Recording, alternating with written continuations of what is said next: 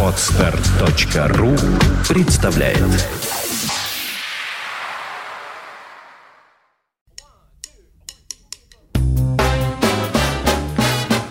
Слушать здесь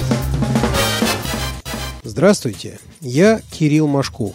Я рассказываю о музыке, которую слушаю сам. Одно из самых сильных звуковых впечатлений недавнего времени связано у меня не с прослушиванием аудиозаписей, а с посещением живого выступления музыканта. Кстати, замечаю, что чем дальше, тем больше ощущаю перекос. Живые концерты вызывают сейчас намного больше эмоций, чем студийные записи. Наверное, как теперь принято говорить, такой у меня сейчас период в жизни. Причем этого музыканта я слышал далеко не первый раз. Он и в Москве уже несколько раз выступал. А кроме того, я раз пять, наверное, слышал его с разными составами в Соединенных Штатах Америки. Он, наверное, один из самых примечательных контрабасистов современного джаза. И зовут его Кристиан Макбрайт. Интересно, что он все еще, по джазовым меркам, довольно молод. Кристиан родился в Филадельфии 31 мая 1972 года – и значит ему только в конце мая этого года исполнится 40 лет. Неудивительно, что Макбрайт стал басистом, ведь его отец Ли Смит играл на бас-гитаре в группах местных филадельфийских соул-звезд, а дядя Ховард Купер был басистом в оркестре самого Сан Ра. В девятилетнем возрасте Кристиан уже играл на бас-гитаре, а в 11 взялся за контрабас. Забегая вперед, скажем, что в настоящее время он один из немногих басистов, не просто одинаково сильных на обеих разновидностях струнного баса, но и с равным удовольствием и одинаково интересными результатами, играющих и на контрабасе, и на бас-гитаре. Обучаясь классической музыке, Макбрайт в то же время активно интересовался джазом и в 13-летнем возрасте уже начал играть с местными ансамблями на клубных сценах. На следующий год Крищен случайно встретился в музыкальном магазине с трубачом Винтоном Марсалисом, который в это время как раз вошел в зенит своей славы. Уинтон пообещал юному басисту поддержку, которую впоследствии не раз оказывал. В 1989 году Макбрайт поступил в легендарную Джульярдскую консерваторию в Нью-Йорке. В первый же семестр он уже играл в группе саксофониста Бобби Уотсона, а затем начал работать в клубах с пианистом Кенни Барроном, саксофонистом Гэри Бартсом и другими. Через год Крищен покинул Джульярд, чтобы поехать в турне с первым ансамблем молодого трубача Роя Харгроува. Однако место Крищена Макбрайда на джазовом Олимпе стабилизировали не эти работы, а участие в проекте великого контрабасиста Рэя Брауна «Super Bass», вместе с еще одним замечательным басистом Джоном Клейтоном. Представляете себе ансамбль трех контрабасов.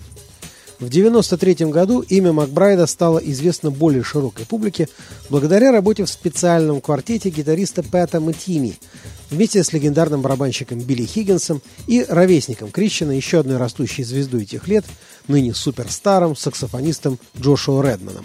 В 1994 году Макбрайт выпустил свой первый сольный альбом, который получил отличную прессу и продажи. Дискография у Крищена довольно пестрая. Он записывал и современный джазовый мейнстрим, и эксперименты по соединению джаза и рэпа, делал вылазки в соул, ритм блюз и электрифицированный джаз-рок и фьюжн. Однако самая широкая известность ждала басиста после того, как он поработал с поп-звездой, самим Стингом, на альбоме 2001 года «All This Time». Но наивысшее признание Кристиан Макбрайт получил 12 февраля 2012 года, когда его альбом «The Good Feeling» Первая запись с его новым Christian McBride Big Band получил премию Грэмми в номинации «Лучший альбом большого джазового состава».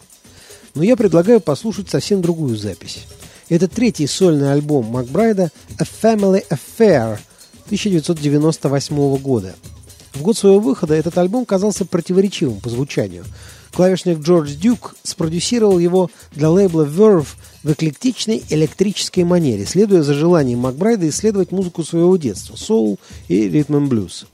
Альбом вызвал неприятие части твердолобых джаз-фенов, так называемой «джазовой полиции», но тем не менее привлек к творчеству Макбрайда совершенно новую молодежную аудиторию. А из перспективы 14 прошедших лет слышно, что на альбоме «Семейное дело» было много качественного и классно сыгранного джазового мейнстрима – вот пример.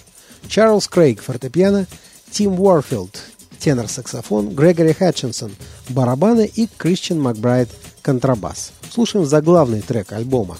Сочинение легендарного Слая Стоуна «Family Affair».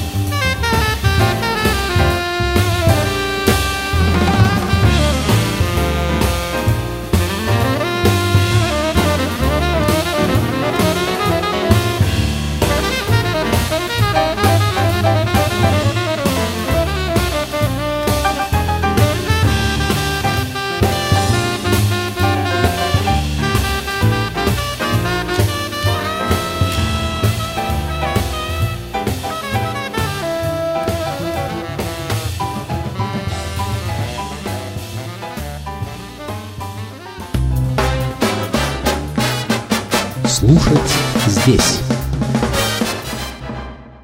Скачать другие выпуски подкаста вы можете на podster.ru